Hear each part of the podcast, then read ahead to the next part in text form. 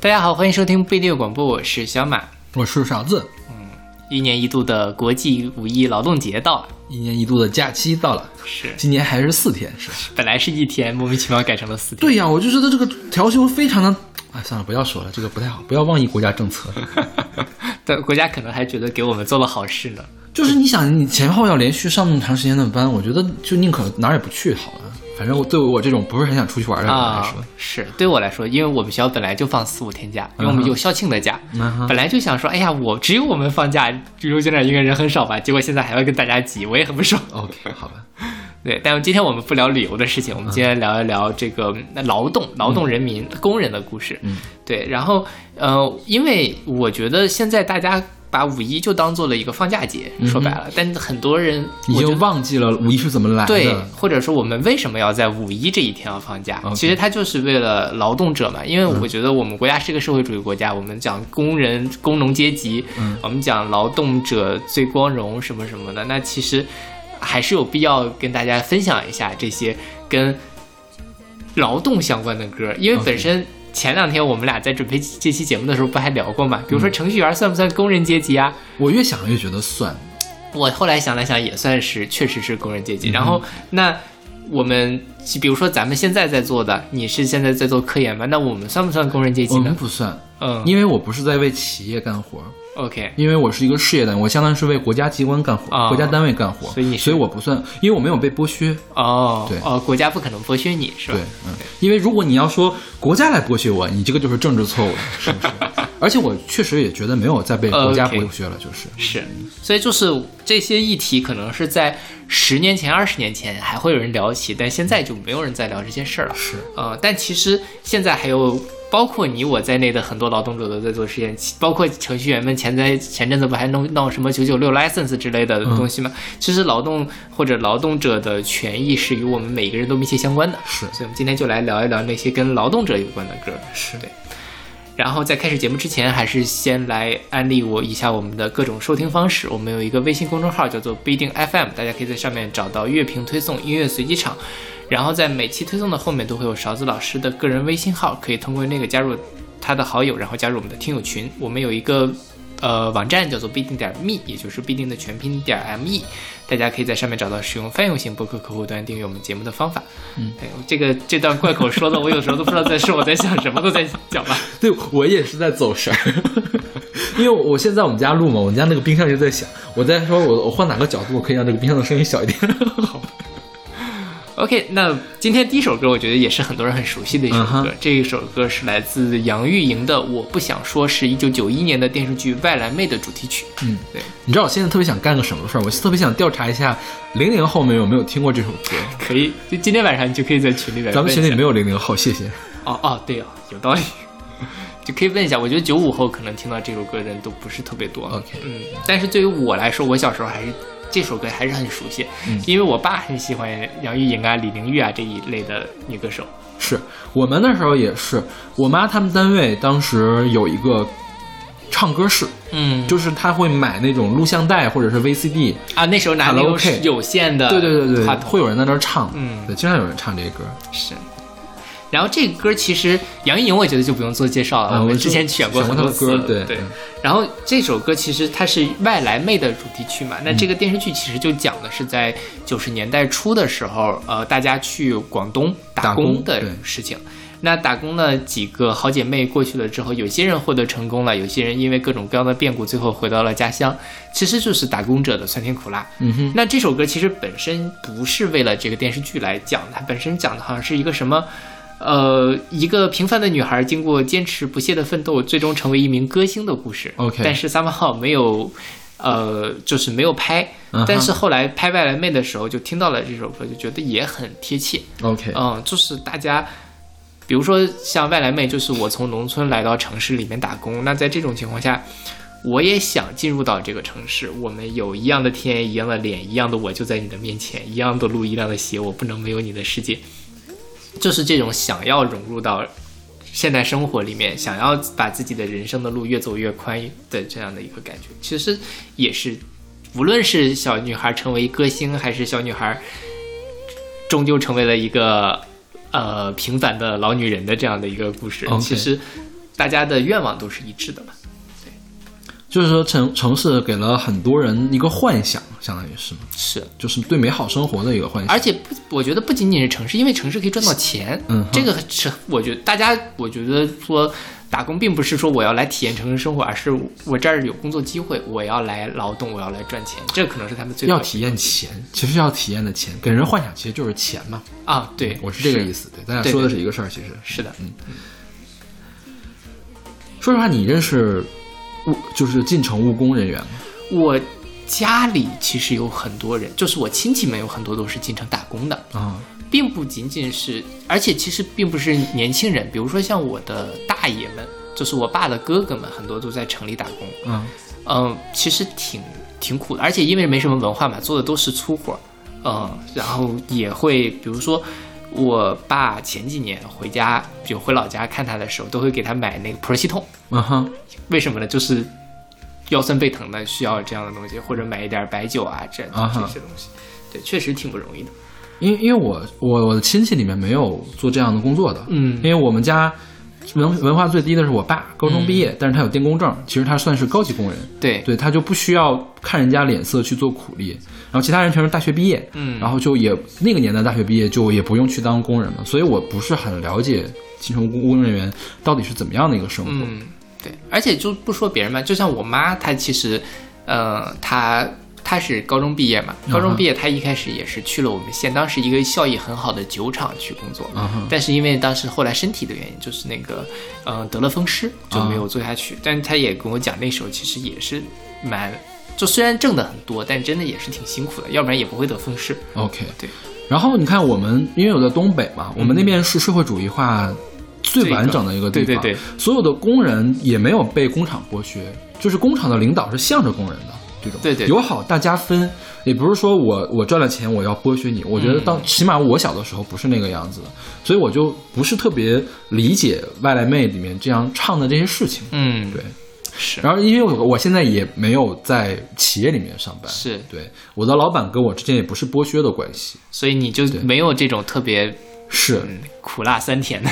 对，所以我就不应该过劳动节，是不是？是啊，不要放假了你。可以啊。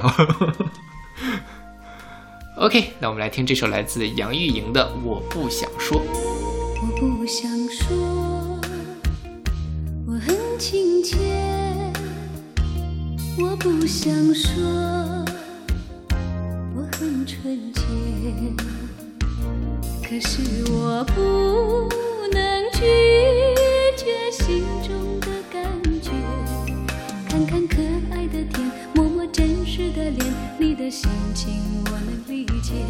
许多的爱。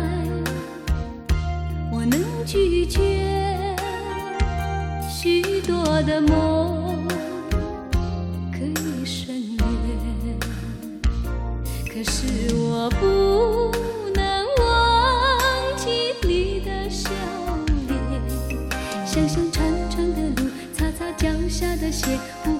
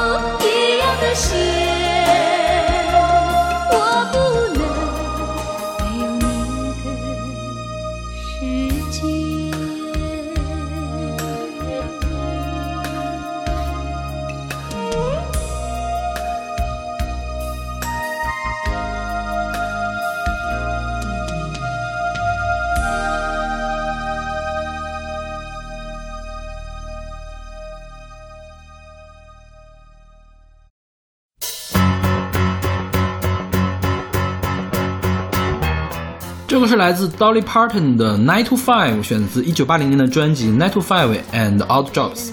朝九晚五，嗯哼，这个是中国还没有实现的一个事情，是的，就是可能事业单位可以，可以朝九晚五，但其实我们也没有朝九晚五，啊。我们也有加班。对，虽然我们并不是强制的，但是大家普遍都会加班。是。对，就也就是我觉得是那种比较清闲岗位的公务员可以做到朝九晚五，是是是，然后或者是呃国企。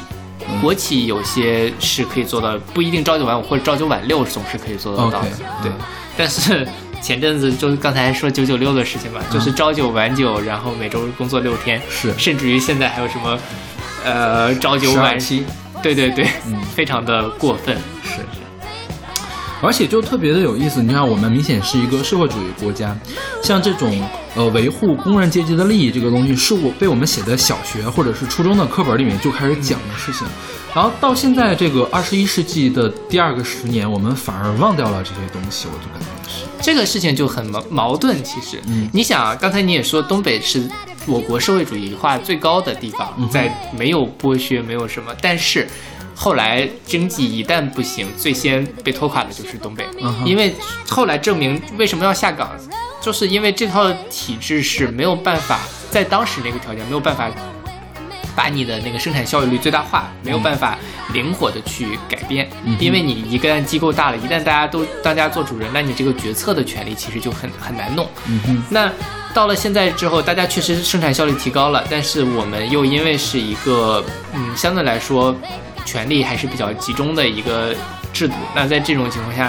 呃，工会其实就是组织大家去踢踢毽子、玩一玩，是没有办法去争取更多的东西，因为工会其实就是由整个公司单位的领导来领导的，它是一条心的，说白了。所以那在这种情况下，所所有的东西都要看领导的意思。领导说我们要下岗就下岗，领导说怎么样就怎么样，这是这个公。那在这个东西是这个体制内的嘛，但是在体制内其实这个也不会像说是九九六这种。那体制外的东西，其实也是因为我们没有健全的工会制度，所以没有办法通过罢工或者是去谈判的小朋友，你这个话说的很危险呀。不是，就京东罢工有什么嘛？啊，我觉得京东有罢工吗？不是我说是，我说是其实是可以的嘛，啊对吧？其实它不危害到国家安全，也不危害到社会秩序的问题，但是因为没有这样的制度，然后因为大家其实现在都是一盘散沙，作为一个独立的个体出现，没有动到一起，所以现在程序员就只能在网上玩这些东西。但是你在现实中生活中，有谁敢拍着说 OK，我就不要九九六，我就要给你什么？那你就走人啊，我就把你辞退了。但是有有的是的人要进来嘛，因为大家不一条心嘛。所以这就是一个，我觉得是高速发展带来的一个后后遗症。是，因为其实这个说这个事情，我觉得有点敏感，我一直在考虑要在台里面说这个事情。OK 我觉得说多了也不太好，那就我们可以换一个地方来说，我们不公开的说这些事情。OK，对然后就说到这个朝九晚五哈，朝九晚五一个一周工作五天，四个四十个小时工作制，其实也没有产生多久，对吧？嗯哼，呃，我们国家其实在二十多年前是工作六天的，是是吧？后来才变成了五五天的工作日。嗯嗯，然后在美国啊之类的这些东西也是由大家一点一点争取出来的，一次又一次的运动和大家谈判，如何在保证我不会丢掉工作机会的情况下，我还能够减轻我的工时，提高我的福利，这都是大家一点一点拉锯，最后达到的一个妥协。，OK，对。其实现在国内就是我我们的政府吧，其实对这个事情还是有动作的。嗯，就是说你一个单位你不可以公开的说我要九九六，对，因为我们劳动法，要劳动法在嘛。你像之前是南京那个点赞啊，有赞是吧？嗯，是在好像是某是有赞，是在啊在年会上，就是老总当着所有的面儿就说我们要九九六，但是这个事情不知道最后怎么解决，可能很有可能不了了之，但是起码政府是派了人去解决这个事情，嗯。就是劳动局是出面来了，要要调查这个事情，起码起码发了一个公文，我要调查你。对呀、对。但就是大家的也有聪明才智嘛，就用各种各样其他的方法去做到这件事情。甚至于其实有的时候是这样，就是我什么都没有要求你，嗯但是我可以这事后用各种各样的方式去考核你的 KPI 呗？对呀、甚至也不是 KPI 吧，领导不走我敢走嘛，对吧？嗯嗯，这就是很很什么，包括你不说这些东西了，博士生，我们这一圈行里面就是流传到某某某，我就不点名是谁了哈，说博士生如果每周工作不超过六十个小时，你就不要想要按期毕业。啊哈，另外一个某某某 说十分同意，并且建议不就是把六施一工吗？把六十个小时增加到七不就是十个小时。施一工吗？有什么不好说的呀？对，就是我不知道，因为我不知道是不是施一公啊真的说过这个话哈。啊哈嗯，也许是别人污蔑他，但是我就想说，这个东西其实并不在所有人都会觉得这是，呃，这这个制度我都要去遵行。比如说像我，我也不可能说我每天早上九点去，晚上五点回来，我就该干嘛干嘛了。但我也需要做很多其他的事情。但这个事情其实对于我来说，我不需要打卡上班、打卡下班，但是那些东西都在那儿，我就必须要完成啊。我每天晚上也都要加班啊，是吧？就是没办法。嗯，我对这件事情比较绝望，我觉得一 二十年之内都不会变好。OK。其实我觉得，对于那个企业的人来说，更重要一点就是说，你加了这些班，其实呢，产生的效益还是被你的老板给赚走。对啊对于你自己来说，提升不是很大。像我们，我起码在我现在的职位上，或者是对于博士生啊、对，博士生也是，对博士生来说，可能呢，这个有一些地方会存在说是被老板赚走了，但其实大部分还是还是到了自己的手里面。其实是双赢的吧，两个人都受益的。其实，对但是工作上其实就不太这样。对，嗯，对，所以就是比如说现在我们老板也很少要求我加班，一般都是我在加班，因为确实是我加的每一份班，最后其实对他的好处没有对对我的好处大，就对他并没有那么大的好处，因为我们老板。也不在乎文章发多少，他多一篇少一篇也无所谓，他除非多两篇 science，是吧？对对，但是对我来说就不一样。这就你很好的来说明了剥削、剥削和不剥削的区别。对对对对对哎，我我就在想啊、因为我最近也在思考，如果我去当老板，我应该怎么样？但是这个事情真的是，你不太可能把这个东西建设的特别轻松，因为每个人都有压力，那你这个压力可能就只能一级一级的传导到下面去。而且其实是这样，是因为大家每个人都有惰性。嗯，如果没有制度去，就没有人压着你的话，大家会被自己的懒惰很难控制住自己的懒惰。但反正对我来说，我就是如果我当了领导，我不会说是要看你加不加班，你就出活就行了。嗯你一天都不来，你把活认真交给我，我就 OK。但如果他不交呢，那就加班，那还是得落在加班上。关键你加了班也也不一定能出啊，但是不加班一定不会出。那就那就 收拾东西走人吧。但是如果你当老板，你不可能让所有人都走呀。我觉得绝大部分人是这种，就是呃牵着不走打不到退，真的是这样的。好难啊！就觉得我不是当资本家的料，是吧？当资本家你要很狠心才可以，你不能有这样的道德。我这我真是当不了资本家。然后呢，其实最后，嗯呃，社会进步是不能指着资本家的道德怎样，还是还是要利利益来牵制的。对，是是的，就是你不能也不能把牛都都累死嘛，是不是？怎么说到这么凄惨的话题？其实我觉得这歌还还蛮蛮那什么的。是听起来还挺开心的一首歌。OK，对，虽然其实并不是一个特别开心的歌，我觉得也还可以吧。就是说我就他其实就讲了一个工薪阶层从早晨到晚上的工作的状态嘛。嗯哼，对，但是就是我，当然他这里面也讲了一些，不是那不是我们刚才聊那么深深的烦恼，就是比如说，我觉得我可以得到一个很好的一次晋升的机会，但是、呃老板不允许啊。还有就是，我觉得我在职场上受到性别歧视，我觉得男人比女人可能更有优势，我对怎么怎么样之类的，这就是一个大家都在经历的过程。啊，我们来说说这个 Dolly Parton 吧，没说过是吧？好像是没说过。没讲没选过他的歌，曾经有想选他的歌，但是没选成。嗯这个 Dolly Parton 叫做乡村常青树，嗯哼，跟芭芭拉史翠珊并列的。芭芭拉史翠珊是叫传统流行常青树，就是说他一九四六年出生，一九六七年出道，直到现在还活跃在各大舞台上，每每两年出张专辑这种。嗯对，然后他有二十五首的 Billboard 的乡村榜的冠单，然后拿了九座格莱美奖。OK，然后他有很多很著名的曲子，比如说《Jolene》，然后还有一首歌是《I Will Always Love You》，是惠特尼休斯顿那首歌，是他原唱的。OK 原原来也是给一个电影里面写的，然后被惠特尼休斯顿翻唱了，翻唱成了那种世纪大 hit 那种大单曲的 东西。然后这个《Nine to Five》呢，也是一个电影的主题曲，就是也是同名电影叫《Nine to Five》，朝九晚五。然后这个电影好像评价比较一般，但是这首歌后来成为了这个美国白领工薪阶层的这个就是战歌吧。啊对，就是大家都会唱这首歌来来表达一种不满呀，或者是什么样这样一个心情。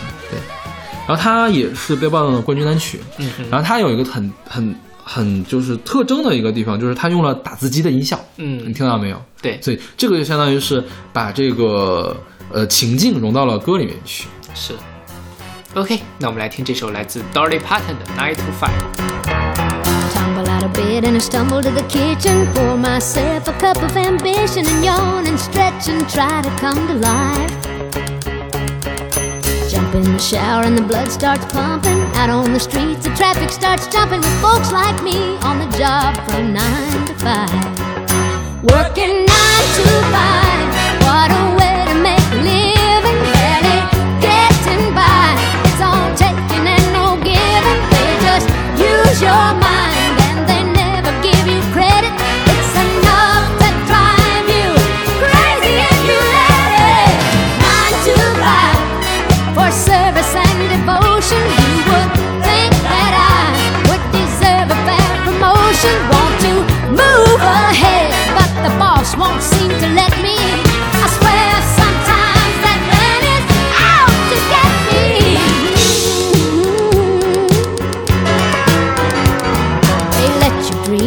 Watch him shatter. You're just a step on the boss man's ladder, but you got dreams he'll never take away in the same boat with a lot of your friends, waiting for the day your ship will come in and the tide's gonna turn and it's all gonna roll your way. Working nine to five,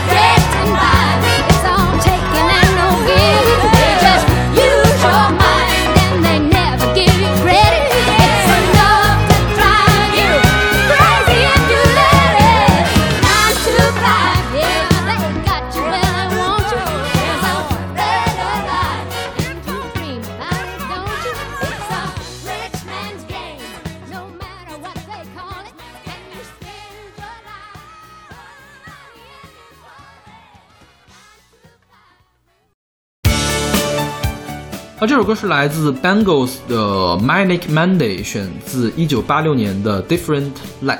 对这个歌跟刚才那歌挺像的，其实、也是讲的这个，哎呀，早上六点钟被闹闹钟闹醒，然后的非常糟糕的、令人抓狂的星期一。哎呀，明天又到了星期一，我们是在清明节假期录的这个节目。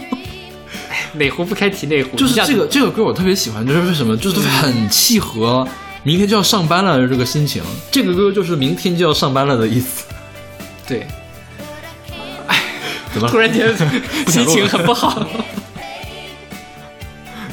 因为感觉这个假期什么都没做，就刷了一下就过去了。是啊，准备了一天节目，然后录了一天节目的感觉。哎，我们还是很辛苦。是啊，赶紧给我们多打点钱吧。拉倒吧你！我们先来说这个团吧，嗯还有这首歌。这个团叫做 Bangles。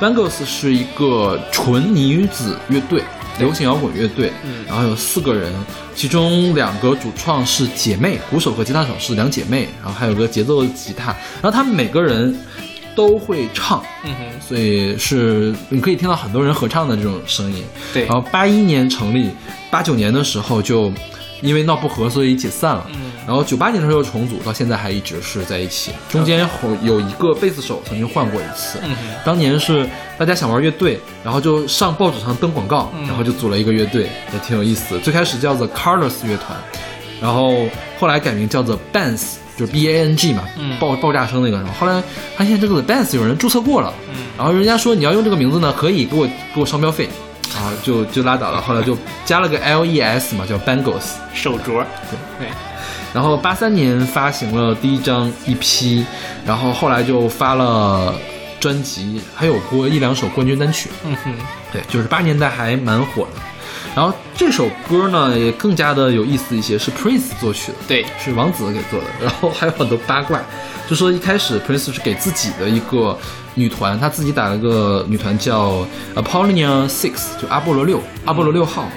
然后后来就没给他们，就给了 Bangles。有的小道消息说是因为这个 Prince 要睡这个节奏吉他手，对，所以说就把这个曲子给了他，还没有正儿八经的给，用了一个假名叫克里斯托夫，嗯然后把这个曲子给了他。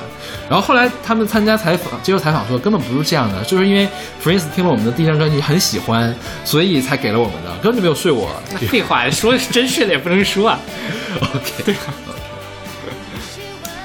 所以我觉得 Prince 也很厉害，他写这种这种工薪阶级的歌，竟然也能写得很很到位。是啊，对。但 Prince 本身，哎，但你之前我们不是选过 Prince 的歌吗？他其实那是当时那个是讲贫民窟的故事吧？我记得好像是。我忘了选哪首歌了。嗯，对，就是我觉得他这个题材确实涉猎的也很广，也不是那种特别高高在上或者怎么样的一个。是是是，对。我觉得有关这个信息的事情还不要谈了，这是谈谈会觉得越谈越对难受。我们大家是大家都能体会到这个，就是你你你可以听他这首歌自己体会一下。是，反正我们节目是在星期五播，OK 听到我们节目就知道，哎，这一周要过去了，大家要放假了。OK，OK，那我们来听这首来自呃 The Bangles 的 Manic Monday。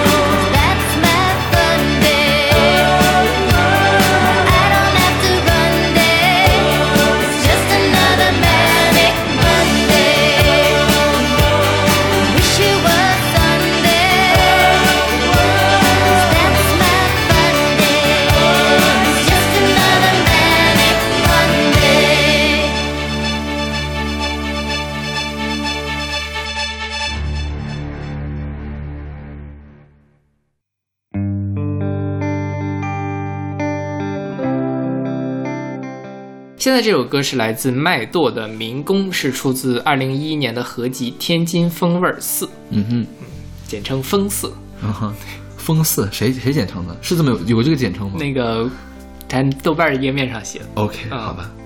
就之前我们选过天津风味儿的歌，但都是在那个什么恰如什么李大二百的那个气息是吧？是，反正就是那种特哏儿的歌，宛若二百的气息，是在哪儿选的？就是曲艺杂谈，哦，对曲艺杂谈里面。是想起来，还有什么别翠檀，其实也在那里面收过嘛。我们最早的音乐地图里面，但这歌你就它就是挺正常的一首民谣，嗯哼。而不是那种拿天津话唱的歌儿，因为所有的东西一听天津话唱出来就觉得特别的诙谐。对对对。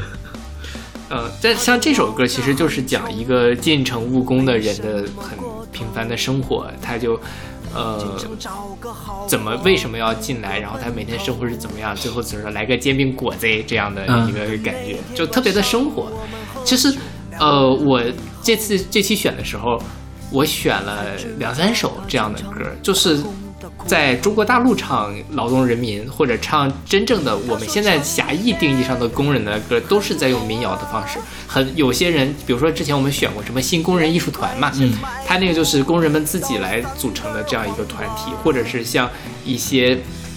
音乐人来唱的时候，也都是用这样的一个娓娓道来的诉说的形式，它就很像是，呃，民工大哥自己在讲自己的生活一样。对，因为民工大哥自己肯定很难用什么摇滚啊，或者是更高级的迷幻啊、电子的东西，都是这样的一把吉他就可以把它讲清楚的事情。对，但说实话，大部分都没有那么好听啦。对，所以没有选，就是那个叫什么新工人文化团是吗？对对我觉得我们节目里面选过他们一次了，就不用再选了。真的是，它的这个文化意义大于它的艺术价值。对对，就没有没有想听的冲动那种感觉。对，就是就是，我觉得如果就算我在听咱们自己的节目，我觉得听完咱俩说话就可以把这段卡过去了的感觉。OK。然后说到这个这个中国内地的民工啊，现在因为这两年其实有慢慢的有那个民工的返乡潮，因为现在更就是产业升级嘛，那种更廉价大家都能做的事情，机器人来做。对，都去了东南亚。现在这个，所以很多人都面临着失业的问题。呃，有大大家就带点钱回家，再重新的做起农活或者是去做一些小生意之类的。其实也是挺，就不知道如果经济还就是一直是没有特别大的起色的话，可能这个趋势会一直的继续下去。那可能大家的日子都会比较难过。是是，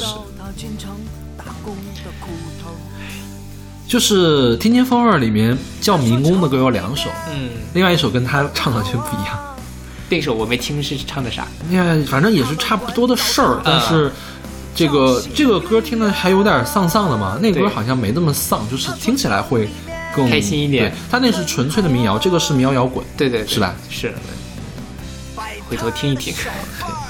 然后说这个乐队叫麦朵乐队，嗯，然后呢，我没有看到天风味的圆盘，但是好像上那个这个 CD 上面写的叫麦垛乐队，嗯，然后我就一直在搜这个麦垛乐队到底是什么，都没有搜到，搜到。最后就是麦朵，因为麦朵他们现在有豆瓣小站，它里面有这首歌，所以我后来哦发现了、就是那，个花朵的朵。对对对对对。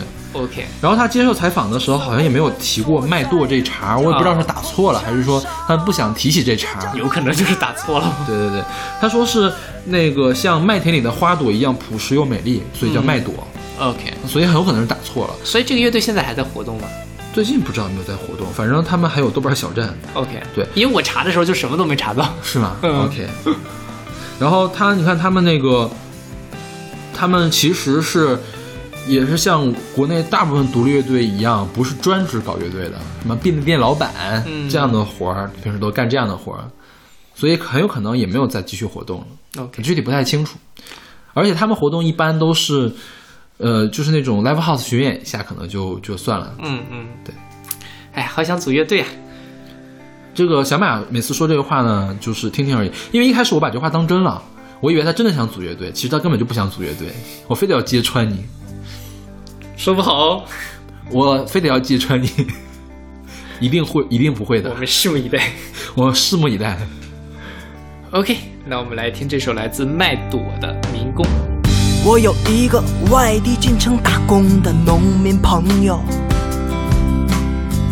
进城打工刚来不久，他的人很实在，而且没什么追求，每天只知道干活到很晚的时候。他的老家很穷，没什么过头，经常找个好活儿图个奔头。可那天晚上我们喝酒聊了以后，才知道他进城打工的苦头。他说城里面很好啊。两块钱买不到三根黄瓜。他说城里面很好啊，三百块租的房子还没家的够我大。他说城里面很好啊，开车的人们。没有我骑三轮美啊！他说城里面很好啊，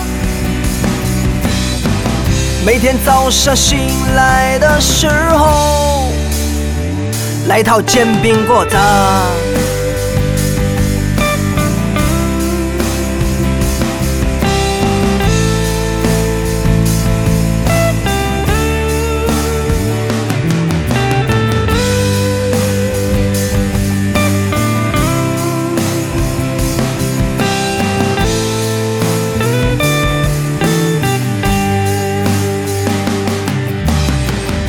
他的老家很穷，没什么过头，进城找个好活儿图个奔头。可那天晚上我们喝酒聊了以后，才知道他进城打工的苦头。他说城里面很好啊。他们管澡堂子叫洗浴啊。他说城里面很好啊，摆摊儿的小贩儿害怕那帮狼狗啊。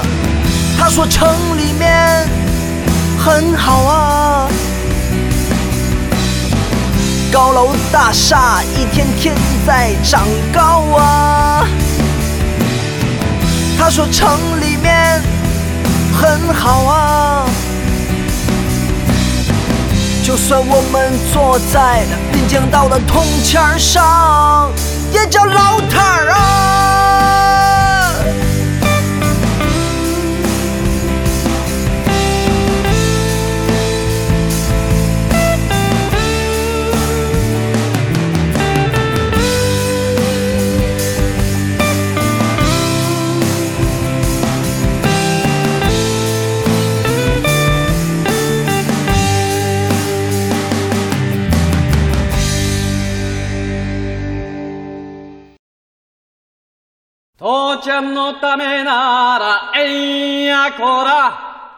现在这首歌是来自美轮明宏的《劳工之歌》，是出自他一九七五年的专辑《白昼》啊。这首歌有很多的翻译哈，有说是劳工之歌、苦力之歌、女劳工之歌等等。但就是他讲的是一个什么事儿呢？就是作为呃体力劳动者的妈妈的故事，自己在怀念自己的妈妈，然后当自己终于。呃，长大成人，但母亲已经逝去。嗯，多希望母亲能够张开双眼再看一看我现在这样的样子。它是一个非常非常深情的歌，也是很……我刚才勺子老师说这首歌有点怪，但是我自己是听，每次听到这首歌，我都会完完全全被投入进去，很打动我的一首。OK。然后这个歌我第一次听是在那个日本的红白歌会。嗯，红白歌会，它这个美轮明宏，它因为红白歌会早年间是有时长的限制，就是三分钟，嗯，然后它可能也有一些舞美的安排，但美轮明宏就一直没有去上。直到后来他已经出道六十多年的时候，嗯哼，对，去上就是给要求就是我什么舞美都不要，就是一个纯黑色的背景，穿着一个黑色的西装，也不要打光，就打就正面打一个关就可以了，然后把整首歌都唱完。当然，美轮明宏也是拥有这个什么很高江湖地位的，他们 OK 那就来唱，所以呃后来他就连上了四年。也突破了记录，成为了年龄最大的上红白的歌手。是对，有两次都是唱的这首歌，OK。非常的牛逼。我觉得每次听都很深。美轮明宏他更有更有意思的地方，不是他早年跟江户川乱步、三岛由纪夫和川东光成都是好朋友，而且还跟三岛由纪夫有一段就是说不清的事情，是吧？就是对，因为这个事情是这样，就是美轮明宏现在，我觉得如果大家看到他的话，就觉得怪怪的老头儿，你看不出来他是个老头儿，他是那个金色的长发，嗯，然后呢。打就是一个义装嘛，然后穿着一身一般是宝蓝色的衣服，嗯就是很美丽的一个老太太的形象。嗯哼，嗯，他是因为是这样，就是他早年间其实就是依靠变装而闻名的，嗯哼，所以也认识了川端康成啊、三岛由纪夫啊之类的。他最早是唱相送的，嗯哼，嗯，然后就被他们熟悉了之后，就推荐他去演电影。嗯哼，啊、那那些人在日本文化界也是非常出名，这演电影也演得很好，大部分都是那种很妖艳的或者是很什么的。OK 三岛由纪夫就称赞他是这个什么来自天上的美啊之类的，确实是你看他，哪怕是男装的扮相也是很秀气、很漂亮，大眼睛 OK 那个样子，日本人可能很喜欢那个样子。后来就是三岛由纪夫不是自杀了嘛？自杀之前他给。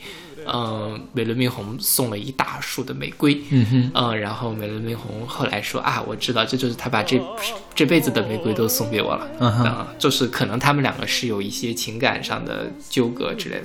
然后在那个三岛由纪夫自杀之后，美轮明宏他以前叫做丸山明宏，嗯哼，后来他改名叫美轮明宏，并且那个之后他就不再扮女装来演出了，后来就退居幕后给一些做配音啊之类的。对，当然他其实呃也一直是因为这样的一个传奇色彩的东西，再加上他呃本身在艺术上也确实有成就，在日本的演艺圈的地位也一直很高。是，是，而且日本演艺圈对这种人的就是包容比我们要高很多很多。是是是，对我们国家能够称得上，比如说这样的跨性别的人，可能也就只有金星一个人是而且还是最近几年嘛，是对能进入到我们的主主流的文化是，但是美轮明红这样其实。从几十年前川端康成、三岛由纪夫那个时代，他就可以在主流里面有一席之地了。是。嗯然后这首歌其实也背景挺复杂，是吧？是，还是曾经是日本的禁歌。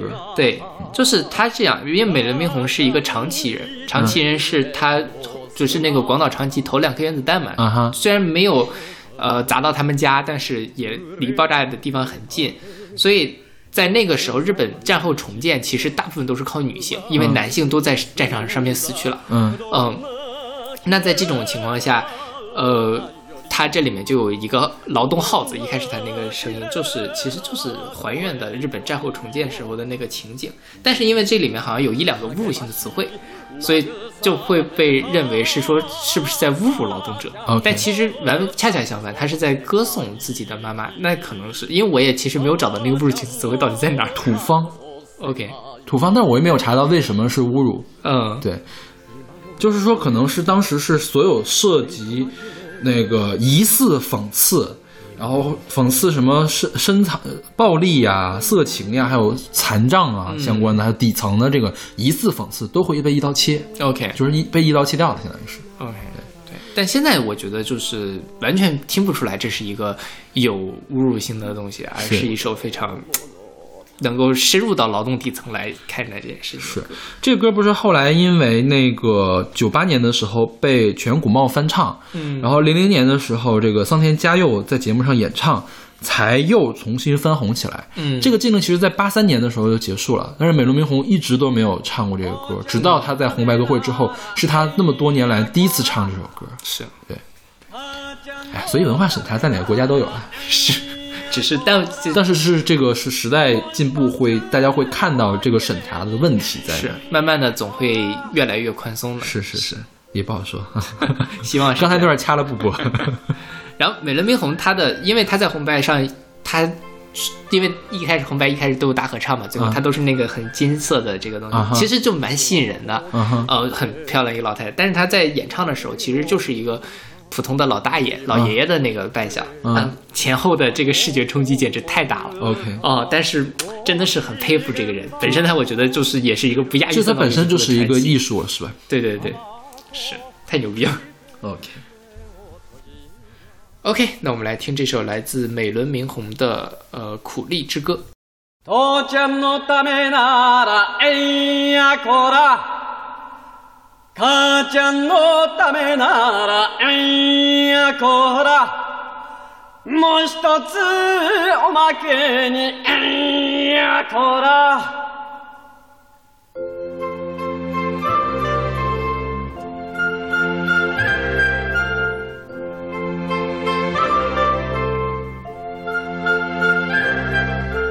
今も聞こえる良いとまけの歌今も聞こえるあの子守歌工事現場の昼休み。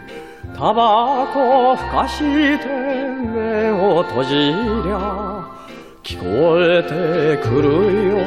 あの歌が働く土方のあの歌が。貧しい土方のあの歌が子供の頃に小学校で酔いと負けの子供汚い子供といじめ抜かれて生やされて悔しい涙に暮れながらいて帰った道すがら母ちゃんの働くとこを見た。母ちゃんの働くとこを見た。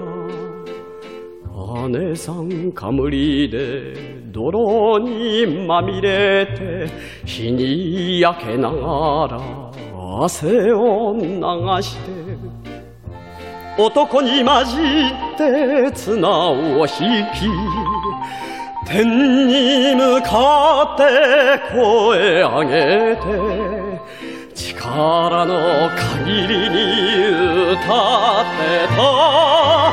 母ちゃんの働くとこを見た。母ちゃんの働くとこを見た。慰めてもらおう。抱いてもらおうと息を弾ませ帰ってはきたが。母ちゃんの姿見た時に泣いた涙も忘れ果て帰っていったよ学校へ。勉強するよ。と言いながら勉強するよ。と言いながら。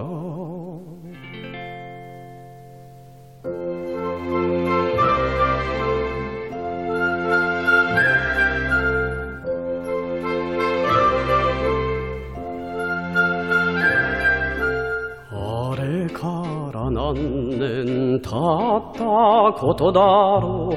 高校も出たし大学も出た。今じゃ機械の世の中でおまけに僕はエンジニア。黒黒で死んでた母ちゃん。見てくれこの姿。母ちゃん見てくれこの姿。何度か僕もぐれかけたけどヤクザな道は踏まずに済んだ。どんな綺麗な歌よりもどんな綺麗な声よりも僕を励まし慰めた母ちゃんの歌こそ世界一。母ちゃんの歌こそ世界一。今も聞こえる良いとまけの歌。今も聞こえる。あの子守歌父ちゃんのためならえやこら。子供のためならえやこら。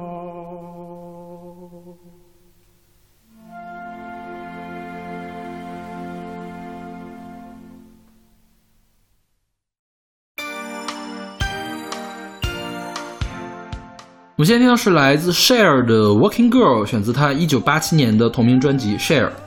嗯哼》。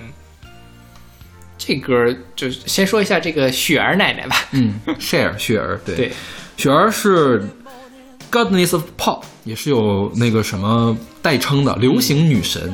她有多牛逼呢？就是他有六十长达六十年的演艺生涯，然后在连续六个十年内都拥有冠军单曲，但不一定是 Billboard 的单曲榜的冠军，可能是电子榜，可能是流人流行榜的冠军。嗯嗯就二零一一年的时候，他在舞曲榜上还拿到了两个冠军。OK，对，就是他是呃六四年的时候出道的，你你算一下，那差不多从六十年代一直到一零年代都有那声音。是然后他不但是在歌唱这边很厉害，呃，歌唱是还有一个成就，九十年代末唱了一首歌叫《Believe》，Believe 里面大量运用 Auto Tune，嗯，Auto Tune 那个时候是很先锋的一个技术，然后这个 Auto Tune 就从那时候开始火了，一直到什么时候最火呢？是到我上大学那个年代，就是所有的。电子和说唱都在用 Auto Tune 来做说唱，像那个黑眼豆豆他们就很爱用 Auto Tune 嘛。但其实是从 Share 这个地方开始带到流行界里面的。OK，然后那个也是他呃九十年代的一个冠军单曲，嗯哼。就是他在音乐上有很高的成就。另外他呢也是奥斯卡影后，嗯哼。他在八七年的时候演了一个电影叫《月色撩人》，叫《Moonstruck》，呃，香港翻译成叫《月满报佳人》，嗯，台湾翻译成叫发晕，不知道怎么发什么，什么什么什么发晕，就是头脑头脑发晕那个哦发晕，哦。对。OK，他讲的是什么？讲的是就是他扮演一个意大利的女人嘛，然后他们家族就是每到满月的时候就会干出一些奇怪的事情，嗯。结果他干的奇怪的事情就是他去勾引他的那个小叔子。嗯。啊，未婚夫的弟弟，OK，对，去勾引他未婚夫的弟弟。结果其实就是一个渣男渣女的故事，最后还搞得像爱情一样的，嗯就是把他的原配本来都要结婚了，当场逃婚那种，嗯两个人就逃跑了这种。开开听起来还蛮蛮开心的一个剧。这是个喜剧嘛，挺嗯挺有意思的。这个 Share 演女主角，男男主角是尼古拉斯凯奇，OK，非常鲜嫩的尼古拉斯凯奇。哦，对小叔子，对他就是凭着这个，在八八年的六十届奥斯卡上拿到了最佳女主角，这不就是潘金莲跟武松的故事，有点像，我觉得。对吧？你若有心吃我这半盏残酒，好像他们是什么卖面包啊，面包店什么有一些那个东西。OK，我看了那个电影，还挺有趣的，反正是。呃，然后这个，而而且他的音乐嘛，从早年间的话是那种比较像成人流行的那种歌，然后现在他也在唱歌，他跟 Lady Gaga 合作，就唱的非常好事的那种电音 OK 就是就是风格非常非常的多。早年是跟他的前夫叫 Sonny Bono 组成了一个团叫 Sonny and Cher，然后也是有冠军单曲。六九年的时候，他俩结婚了。嗯七五年的时候离婚了。这首歌是八七年的嘛？这首歌这本专辑呢，他的前夫还给他做制作人，OK，就是剪不断理还乱那种。所以我觉得这个人真的很神，你知道吗？对对对对，是，然后这首歌讲的应该是办公室里面的女孩儿，嗯就是呃，第一她办公室 worker 嘛，然后也算是被剥削的人；第二，因为是女生，也会受到歧视，讲的就对整个这样一个故事。是。就确实是在嗯，现在因为大家又要生二胎，国家呼吁生二胎嘛，就是这样的问题。女性在工作中，呃，越来越难找到工作，未婚、未孕、未生二胎的，是对。但是，嗯，用人单位可能也觉得自己很委屈，就是那我招进你进来之后，你就去怀孕吗生孩子，你什么我还要给你钱，我还不能辞退你，是这也是一个很很难的事情，很难解决的事情。这是一方面了，但另外，而且另外一方面就是女性，即便是你没有这种结婚生孩子的问题，在职场里面也是很容易受到歧视的，对，就是总觉得女生就适合做某一种类型的工作。其实从小到大，我们在上小学、上初中的时候就是这样了嘛。他说：“哎呀，女女生现在学习好没有用的，上了高中之后，男生就会超过女生。嗯上了工作了之后，也是女性可能就没有办法去杀伐决断去做一些比较外向的东西，可能就适合做一些文秘啊之类。这都是大家对性别的刻板印象，但其实并不是这样的，对吧？对，所有的事情你都要看这个人本身是什么样的。你就像之前这两年，其实有很多的女性的职场剧，比如说那个《我的前半生》里面那个袁泉，啊、再比如说像《欢乐颂》里面的刘涛的那个角色，其实就塑慢慢的在塑造另外一种女性的形象。OK，对，但真正是这个想法能够普及到更大的，就更大众的里面，还是再需要一点时间。我觉得可能会需要很长的时间，嗯因为就是我曾经跟那个年长的女性嗯就是聊天嘛，聊到过谁？聊到严宁。嗯严宁，我们且不说啊，她的学术成就到底有多高，但她其实，在学术方面是相当成功成功的一个人。对对对所以且不说她这个成功到底是哪一个地步的成功，但是起码是一般人都难以望其项背的这种成功，是吧？但是呢，我那个年长的，就是长辈吧，就说还有什么？没结婚怪人，就是会这样，嗯嗯。就是一定要去用这个婚姻呀、生孩子去评价一个女性。对对，就是其实也不是女，其实男性也也有这样的问题，但是比女性要稍微好一点。好很多，因为好很多。大家都会觉得说女性你过了三十多岁你就没法没法生了，生孩子了嗯对，但男生的话其实你六十岁可以生呀，像你年可以生呀。是，所以就包括现在对很多女明星的评价也是这个样子的。嗯对，你不去结婚，比如说像徐静蕾，她去冻卵，大家也会觉得很莫名其妙之类的。啊，OK 其实就关你屁事，OK，是吧？每个人都有自己的生活，我觉得每个人只要你能在自己的你自己喜欢的一个道路上能把它做好，那就是值得尊敬的，而并不一定所有人都要去挤那么一条路。OK，嗯，我觉得这个可能也很漫长吧。这个在国外其实这个事儿也没有完全的解决，是不是？就是在美国或者是在欧洲也没有完全解决。日本其实更严重。日本比中国还要严重。对，对，因为日本很多就是女性结了婚之后就会辞职但我总觉得中国迟早有一天会发展成日本那个样子。啊，那好糟糕。我觉得迟早有一天会发展成那个样子。为什么呢？因为中国之所以没有变成那个样子，是因为当时中国实在是太缺人了，嗯就要求女性出来工作。现在中国没那么缺人了，就只能那什么。OK，哎，我希望不要变成那个样子。我觉得很有可能会变成那个样子。就每天你工作的一帮大老爷们儿挺无聊的，男男女搭配干活不累。原来也是这么想的呀。我就觉得我是一个好的社会，是大家都可以自由的发展，做自己想做的事情。是对，我希望我们的社会能变成那样的社会。OK，比较难，比较难。OK，那我们来听这首来自 Share 的《Working Girl》。我听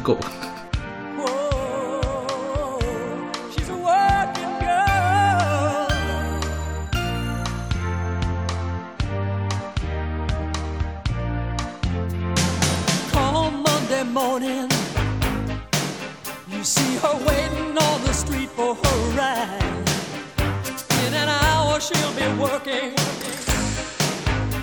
in a tower made of steel in the sky.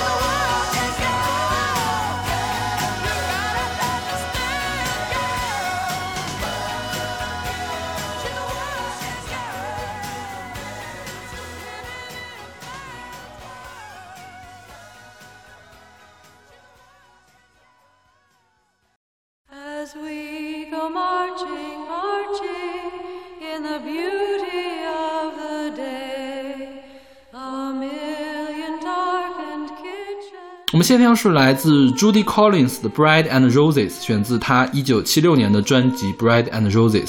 面包与玫瑰，嗯哼，面包与玫瑰是一九一零年代一个很著名的一个罢工时候的口号，对是吧？是。是女性平权的一个口号，也是。对女性罢工，女性的纺织工人，当时就是说他们在一开始、就是劳伦斯劳伦斯罢工案，对对对罢工活罢工运动相当于是是就是口号就是面包与玫瑰我们都要，是嗯面包就是它的我的物质生活，那玫瑰就是我的精神生活。OK 这并不仅仅是经济上，然后我也希望女性在我有更大的发展空间，我可以在嗯、工作里面不断提升自己，而拥有跟男性一样的机会。OK 对。，大概是这样。其实我不太理解，就是不太不是不太理解，就是不太知道，就是欧美国家这样的罢工到底会最后会得到一个什么样的效果？比如说今年这个呃波音七三七是吧？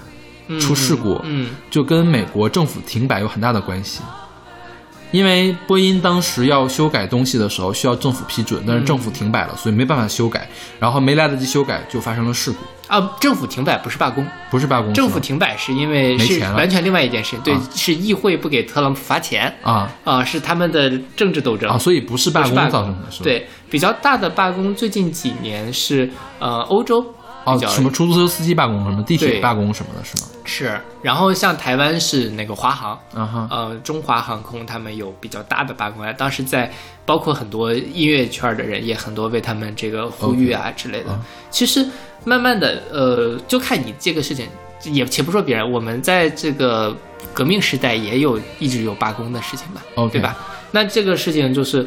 呃，在当下的这个状态，你很难就不太会出发生特别大的流血冲突，那往往就是大家各退一步，嗯哼，呃，我给你我们的工会的领导，你们你们罢工的头儿和公司的头儿来谈，看能不能有一个好的方案。如果有好的方案，就停止罢工；那如果没有，就继续。，OK，当然，其实他们现在罢工也是有一些规则的，就就是因为你不能影太影响到社会的秩序嘛，所以你得有一些呃规范。嗯这样的话，就是可以在一个比较好的制度下，能够把双方的问题都解决。所以他们有专门的法案来控制罢工是吗？我们国家也有，我们有罢工法吗呃，罢工好像没有，以集会游行示威法可能。？OK，但因为集会游行示威不是跟罢工还不太一样，确实确实不太一样。。我们国家好像是没有，但他们我觉得他们不一定有法案，但是肯定是有相关的制度的。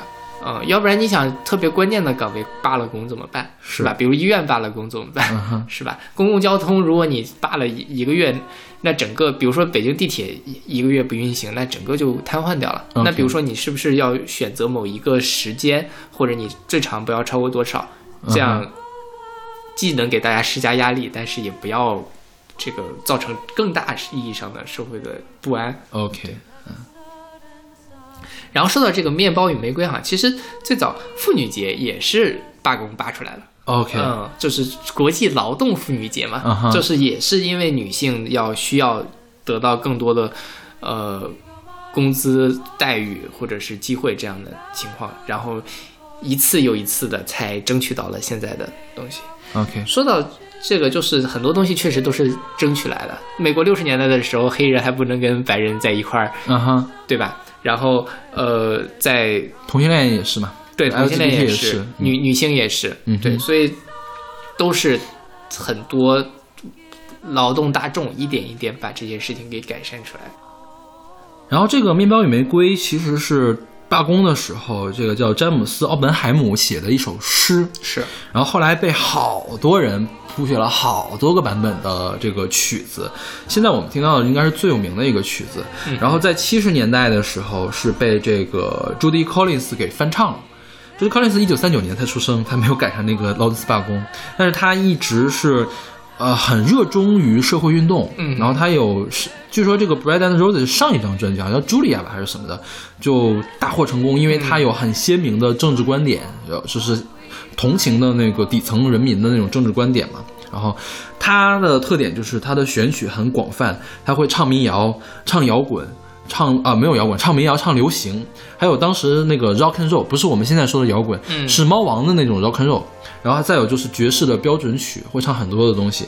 我们现在听到的他最有名的曲子，就是最有名的版本吧，可能是那个 Amazing Grace，他唱过。因为你听他这个声音很空灵，然后感觉有点像美声唱法的感觉，但其实又不是，就很适合唱这种圣歌那种的感觉。对对对，是对，是所以我觉得他这个，我觉得他把这首歌唱的特别的神圣，圣洁。对，特别的神圣，对对。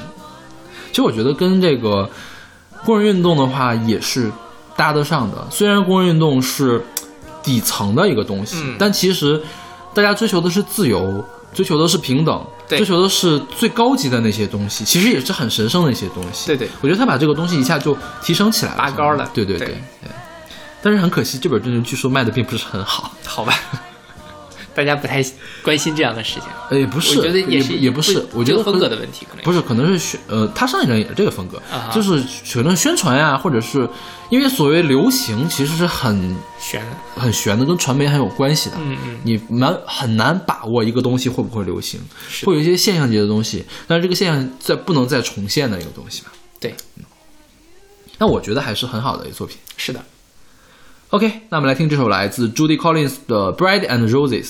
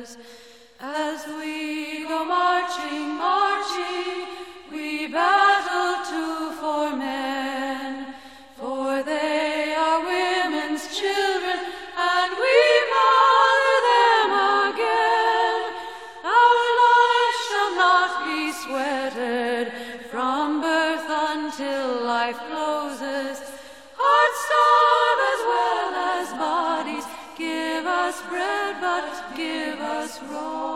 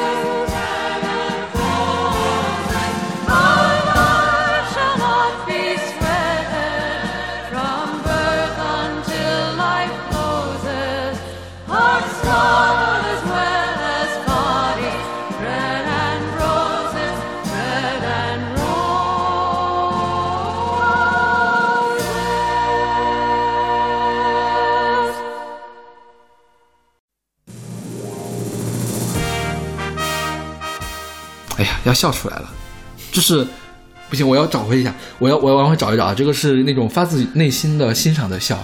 对，就是现在我们听的这首歌是来自刘秉义的《咱们工人有力量》，是出自他二零零九年的专辑《祖国颂》刘秉义演唱集。我们选过刘秉义的《鲜红》是吧？是啊，对，对，但刘秉义最出名的歌其实是我为祖国献石油。也是一首歌颂劳动人民的歌。对对对对对对然后他还唱过什么码头工人歌，也是劳动人民，包括像这首，我就觉得说，如果你咱们讲工人，可能一定要选一首这个时代的歌，它是，呃，我们在社会主义建设初期那种欣欣向荣，大家对，确实真的是像你说的，我们实现了。社会主义实现了工人当家作主的那个时代，大家对新生活的充满希望的一个状态。是是是，对。刘秉义也有很多八卦，上次我们讲过没啊？好像讲过，好像讲过。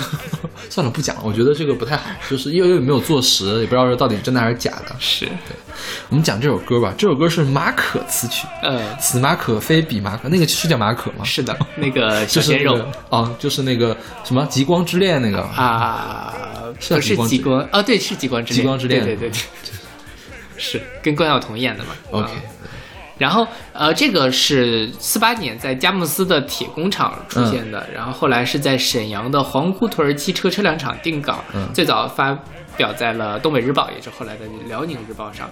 然后它其实就是讲说那个时代有很多给农民写的歌，农民翻身做主人，但是很少有给工人写的歌。而就像四八年的时候，其实可能全中国还有的工业都在东北，因为是。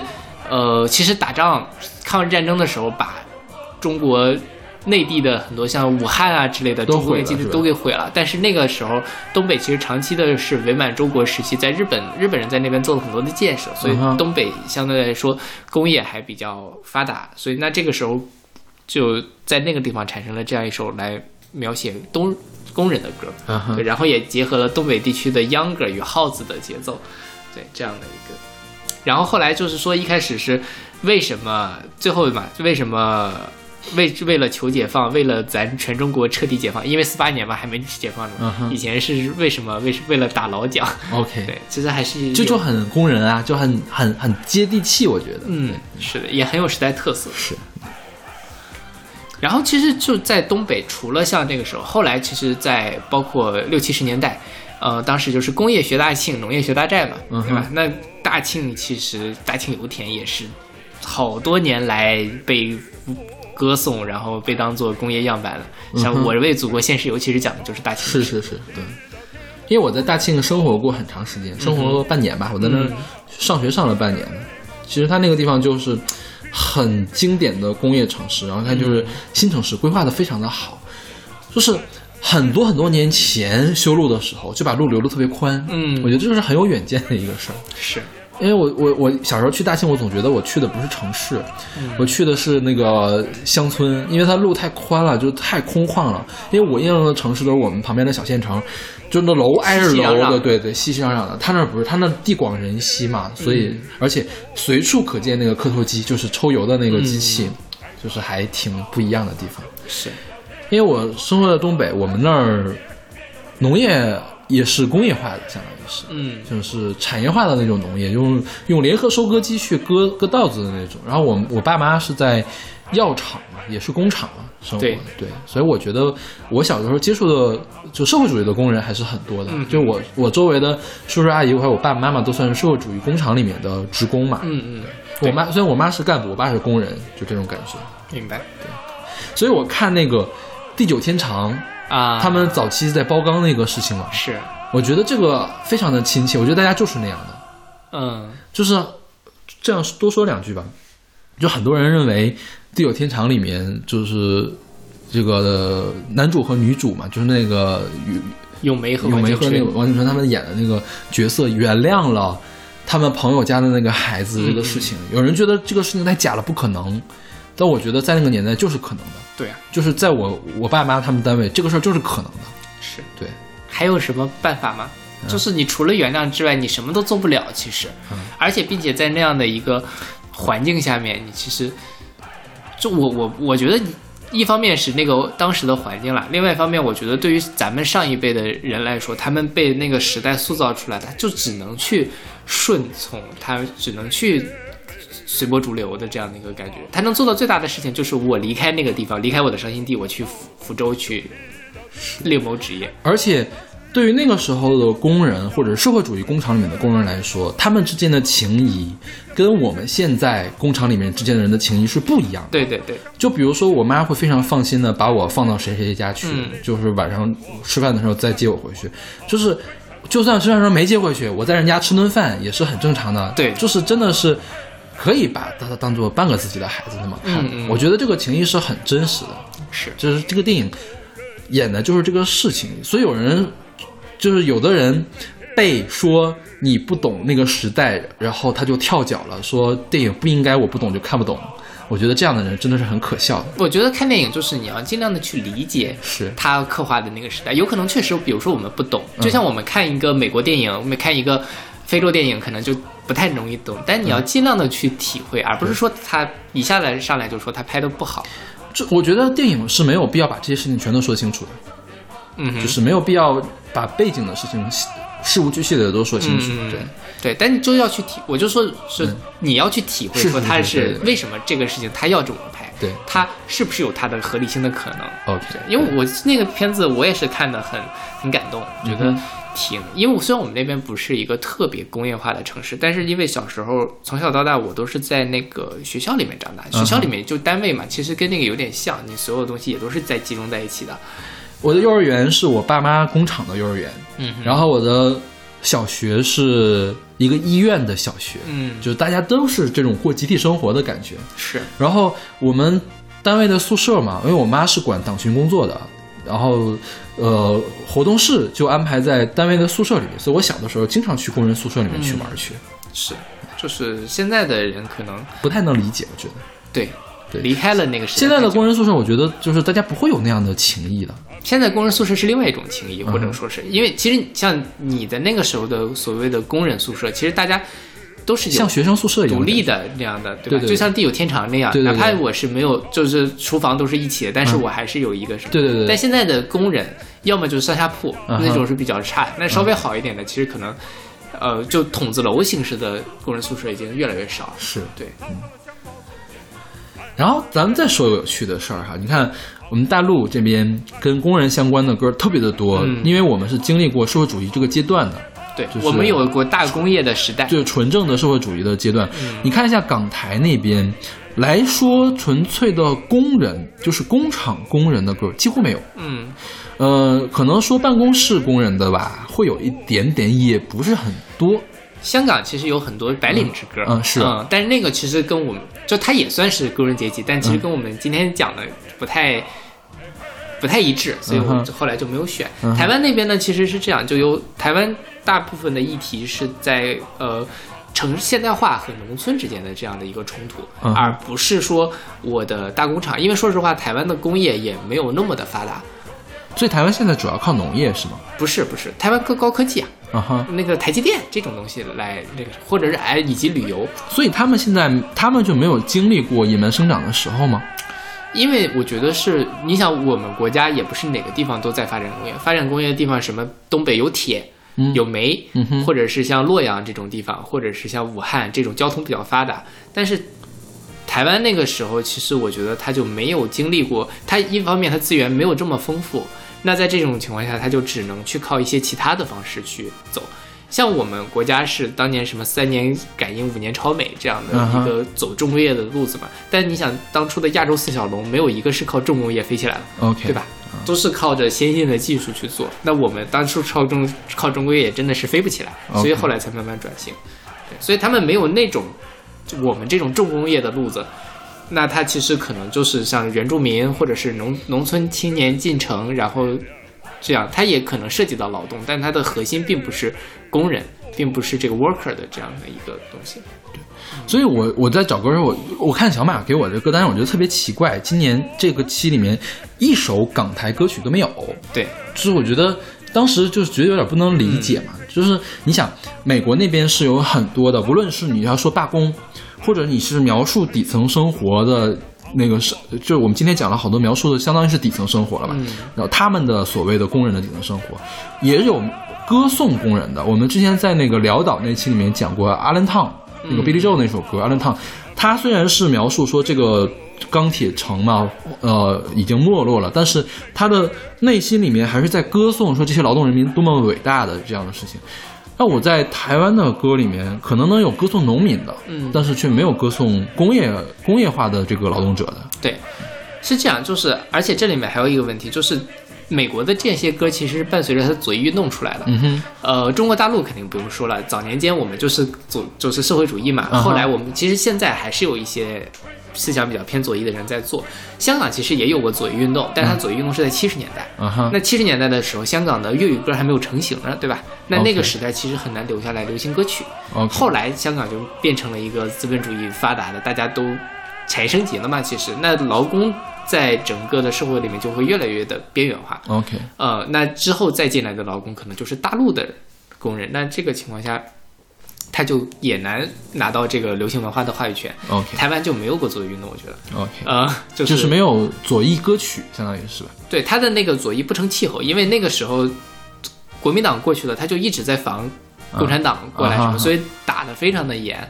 那稍微有一点苗头的都会马上被摁下去。OK 那接下来就是他们就是也搞什么民主化、民民歌那种解放思想的时候了，其实也跟离传统的左翼运动离得越来越远。对，我看，因为我觉得最有可能出现歌颂工人的歌曲，应该是民歌运动那帮人。嗯，但是我看了一下他们的东西，写的都很像诗，对，就是从高处着眼，不是落到地上写的，是从站在天上写的。对，所以我觉得还是挺不一样的，因为那个时代台湾人没法落地，是吧？几个几个点，一个是他们想要追求的，一个是自由和民主，嗯因为当时台湾也有很强的白色恐怖的这样的问题。嗯另外一个，他们要寻找主体性，嗯主体性并不仅仅是，呃，这它作为一个台湾的主体性，它作为一个中国人的主体性，以它。